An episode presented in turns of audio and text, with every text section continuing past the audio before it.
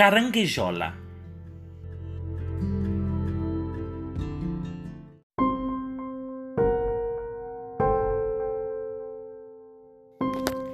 Ah, que me metam entre cobertores e não me façam mais nada. Que a porta do meu quarto fique para sempre fechada. Que não se abra mesmo para ti, se tu lá fores. Lã vermelha, leito fofo, tudo bem calafetado. Nenhum livro, nenhum livro à cabeceira. Façam apenas com que eu tenha sempre a meu lado bolos de ovos e uma garrafa de madeira. Não, não estou para mais. Não quero mesmo brinquedos. Para quê? Até se nos dessem, não saberia brincar. O que querem fazer de mim com estes enleios e medos? Não fui feito para festas. Larguem-me. Deixem-me sossegar.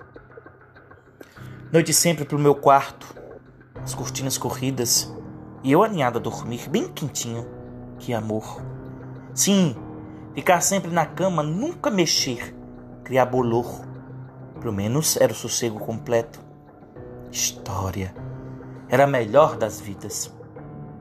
Se me doem os pés e não sei andar direito, para que de teimar em ir para as salas de Lorde?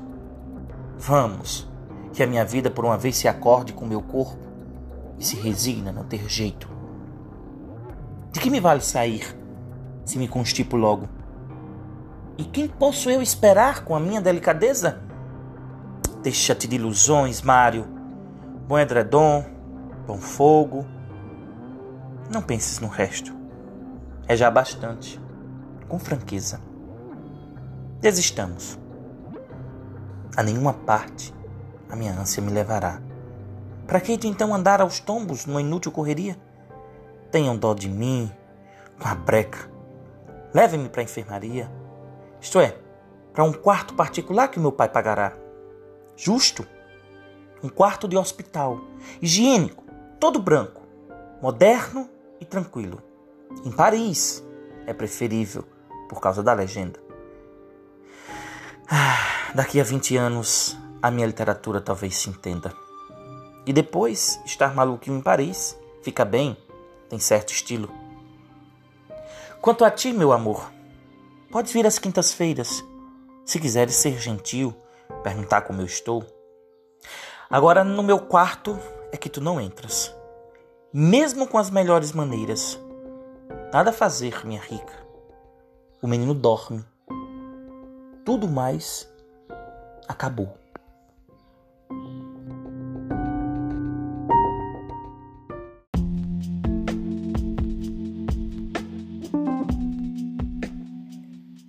Medo aflição, angústia, desamparo, incompreensão, desapontamento.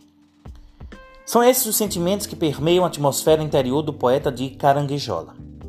Aliás, Caranguejola, título do poema, significa coisa mal segura. Curioso ver quem se definiu no poema do episódio anterior como castelo, leão, agora se nomear de coisa.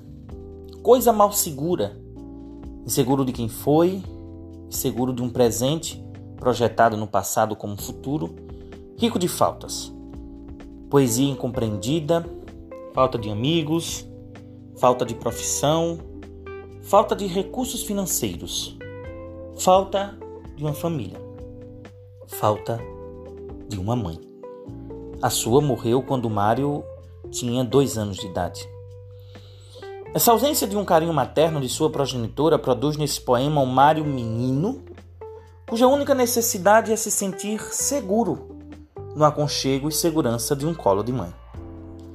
A impressão que se dá é a de que o poeta se enfia nos cobertores em posição de feto. Os cobertores, lã vermelha, sangue de vida, leito fofo, tudo bem calafetado, criam uma atmosfera de segurança de abrigo, de amor, de vida que o útero materno proporciona.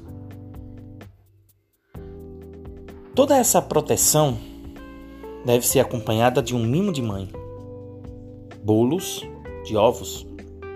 Brinquedos não são mais necessários. Para quê? Se não há peça-chave da diversão, mamãe. Se não há mais condições de nascer novamente, de voltar ao útero materno, Mário encontrou um amor que, se não substitui o amor materno, pelo menos o fez expressar sua essência para uma compreensão de si mesmo a poesia. Uma poesia que já não interessa mais. No meu quarto é que tu não entras. Não dá para continuar a ser incompreendido. Esperar 20 anos para a glória do reconhecimento é inútil. A alma perturbada de Mário exige aplausos imediatos. O melhor mesmo é desistir, jogar a toalha, deixar de ilusões.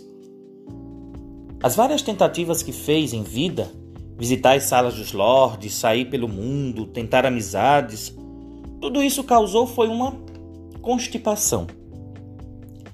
A pergunta fatal, quem posso eu esperar? Cai sobre o do poeta como espada cravada em seu coração. Em meio a tudo isso, há um clamor. Que me leve a um quarto particular que o meu pai pagará. Preciso de ajuda. Estou doente, parece dizer o poeta. O remédio de sempre, a minha literatura, parece não fazer mais efeito. Poesia é comunicação de sentimentos, e a comunicação exige interlocutores. Ninguém o entende, ninguém o compreende, ninguém o valoriza. A soberba parece acompanhá-lo até em seus últimos instantes. Em Paris é preferível. Paris. O luxo, a soberania, o glamour, isso é Paris. Se for para criar bolor, ao menos que seja em Paris. Seria como um gran final.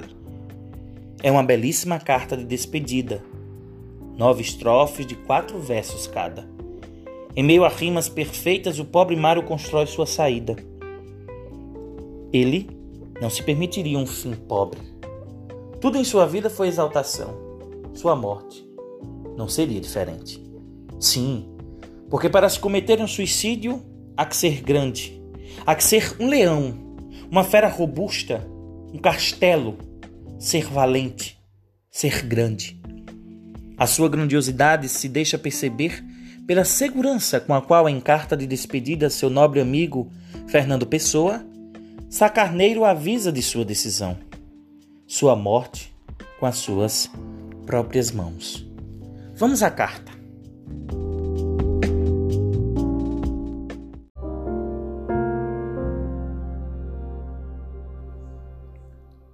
Paris, 31 de março de 1916. Meu querido amigo, a menos do milagre na próxima segunda-feira, 3, ou mesmo na véspera, o seu Mário de Sá Carneiro tomará uma forte dose de estricnina e desaparecerá deste mundo. É assim, tal e qual, mas custa-me tanto a escrever esta carta pelo ridículo que sempre encontrei nas cartas de despedida. Não vale a pena lastimar-me, meu querido Fernando. Afinal, tenho o que quero, o que tanto sempre quis. E eu, em verdade, já não faria nada por aqui. Já dera o que tinha a dar. Eu não me mato por coisa nenhuma. Eu mato-me porque me coloquei pelas circunstâncias. Ou melhor, fui colocado por elas numa aura temeridade. Uma situação para a qual, a meus olhos, não há outra saída. Antes assim é a única maneira de fazer o que devo fazer. Vivo há 15 dias uma vida como sempre sonhei. Tive tudo durante eles, realizada a parte sexual, enfim, da minha obra. Vivi do esterismo do seu ópio, as luas azebradas, os mosqueiros roxos da sua ilusão. Podia ser feliz mais tempo, tudo me corre, psicologicamente, as maravilhas.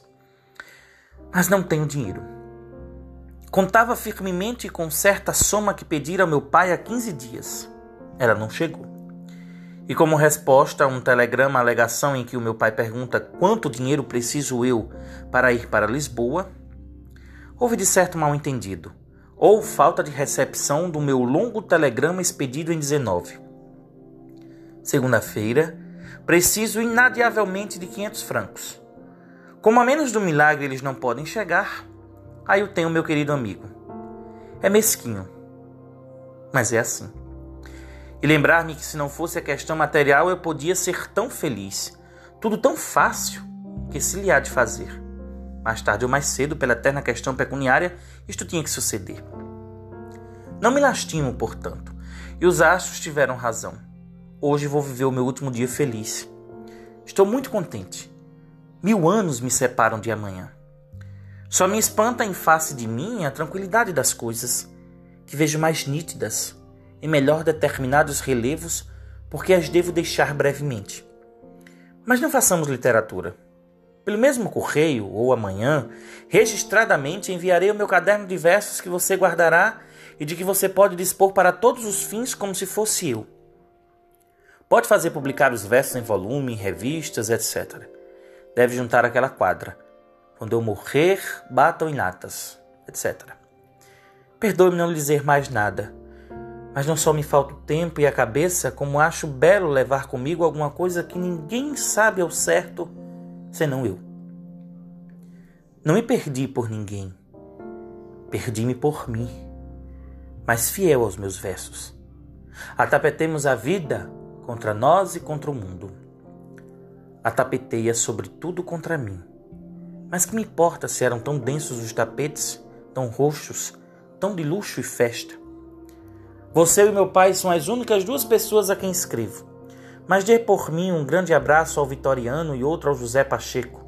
Todo o meu afeto e a minha gratidão por você, meu querido Fernando Pessoa. Num longo, num interminável abraço de alma. O seu, seu Mário de Sá Carneiro.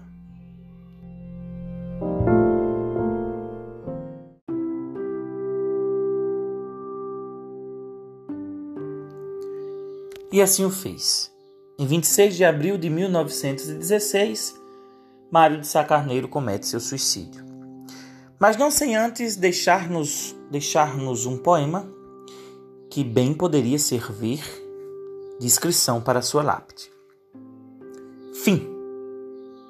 Quando eu morrer, batam em natas, rompam aos saltos e aos pinotes, façam instalar no ar chicotes, chamem palhaços e acrobatas. Que o meu caixão vá sobre um burro, ajaizado a andaluza. Ao morto nada se recusa, e eu quero por força ir de burro.